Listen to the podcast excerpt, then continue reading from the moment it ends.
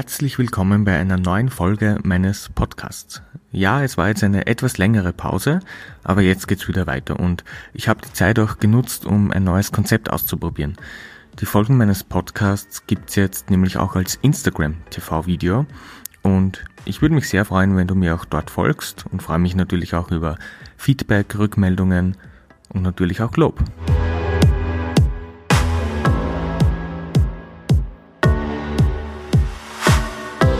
In der heutigen Folge geht es um den viel diskutierten CO2-Preis oder die CO2-Steuer.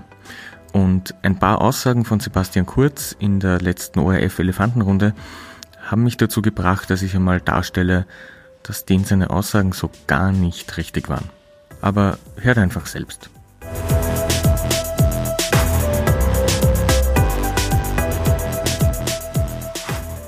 Die letzten Tage war der CO2-Preis oder die CO2-Steuer immer wieder Thema.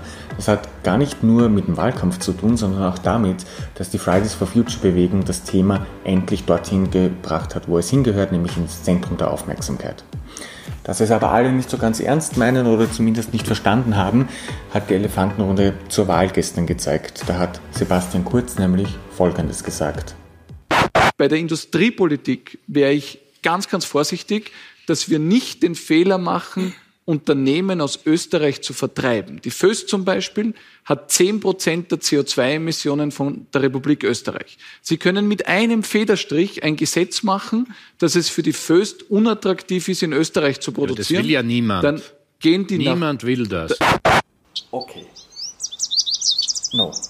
Gehen wir das Ganze in Ruhe nochmal durch von vorne. Was hat es mit diesem CO2-Preis eigentlich auf sich?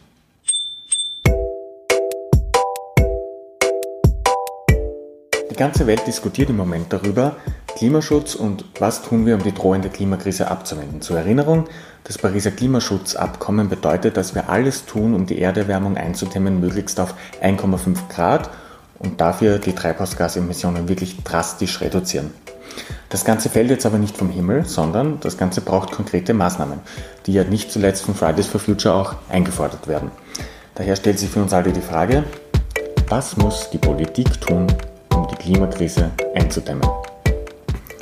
Wenn wir jetzt mal davon absehen, dass es immer noch ein paar Wissenschaftsverweigerer gibt, dann sind sich eigentlich alle ziemlich einig.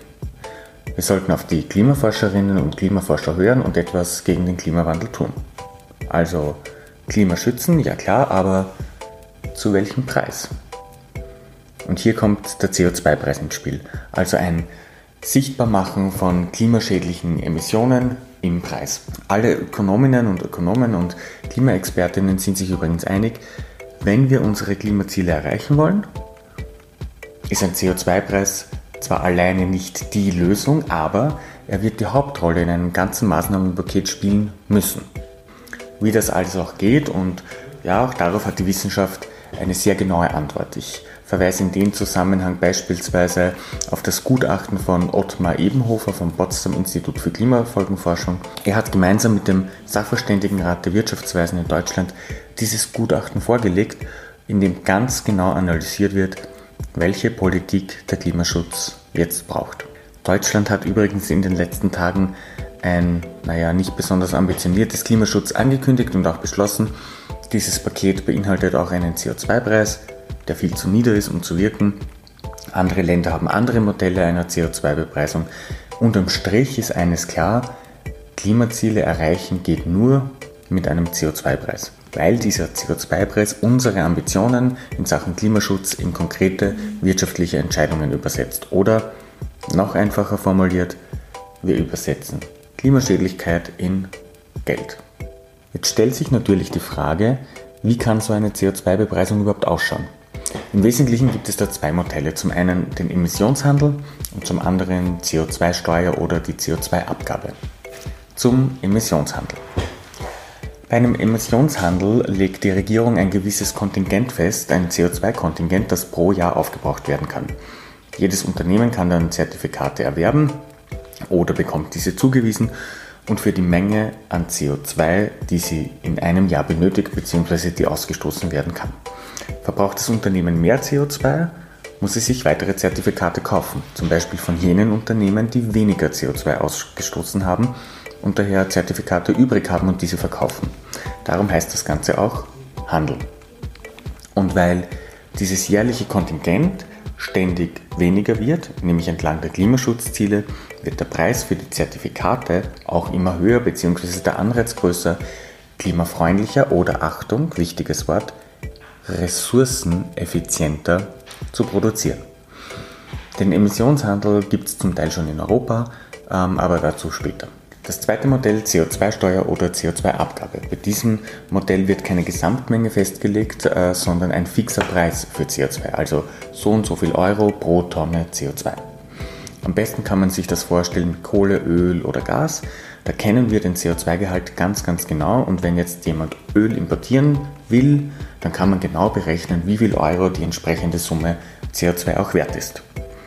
Jetzt kommt es dann natürlich in dem weiteren Produktionsprozess immer sehr darauf an, wie viel CO2 im Zuge der Produktion überhaupt anfällt, damit man weiß, wie sehr die Konsumentinnen es auch spüren. Und darum ist es auch gar nicht so leicht zu beantworten, oft wen trifft eine CO2-Steuer, ähm, weil es ja eben davon abhängt, ob ich ein CO2-intensives Produkt kaufe oder eben nicht.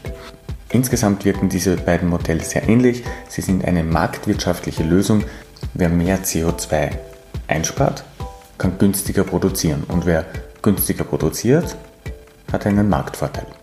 Jetzt erinnern wir uns zurück an die First und an die Aussagen von Sebastian Kurz. Stimmen die überhaupt? Spoiler Alert. Nein. Dass wir nicht den Fehler machen, Unternehmen aus Österreich zu vertreiben. Die Föst zum Beispiel hat 10 Prozent der CO2-Emissionen von der Republik Österreich. Sie können mit einem Federstrich ein Gesetz machen, dass es für die Föst unattraktiv ist, in Österreich zu produzieren. das will ja niemand. Dann also, wir haben seit 2005 einen EU-weiten Emissionshandel, allerdings nicht in allen Sektoren. Den haben wir nur in den Sektoren Stromerzeugung und energieintensive Industrie. Seit 2012 kommt auch ein Teil des Flugverkehrs dazu. Dieser Emissionshandel ist auch noch nicht perfekt. Die zwei größten Probleme sind übrigens, dass zum einen wichtige Industriesektoren fehlen, zum Beispiel der Verkehr oder Gebäude, die machen sehr viel an Emissionen aus. Und zum anderen, dass die effektiven Preise lange Zeit viel, viel zu niedrig waren. Aber gerade wenn man über die First spricht und wenn man dieses Beispiel hernimmt, ist ja eines vollkommen klar. Hier gibt es bereits einen CO2-Preis über den Emissionshandel. Die First ist bereits Teil dieses europäischen Emissionshandels. Übrigens gilt das auch für einen anderen Bereich, den Kurz gestern angesprochen hat, das Kraftwerk Dürnrohr. Kurz hat gestern behauptet, wir sind als Bundesregierung, hat keiner mitbekommen, aus dem, nicht nur aus dem Atomstrom, den haben wir schon ewig nicht in Österreich, Gott sei Dank, auch aus Kohlekraftwerken ausgestiegen. Das ist falsch und sowas von vorbei an allen Fakten und irgendeinem Verständnis äh, von wirtschaftlichen Zusammenhängen. Das Kohlekraftwerk Dürnrohr wurde abgeschaltet, weil es auch Teil des europäischen Emissionshandels ist und daher nicht mehr rentabel ist. Oder in anderen Worten, es wurde abgeschaltet, weil ein CO2-Preis funktioniert hat.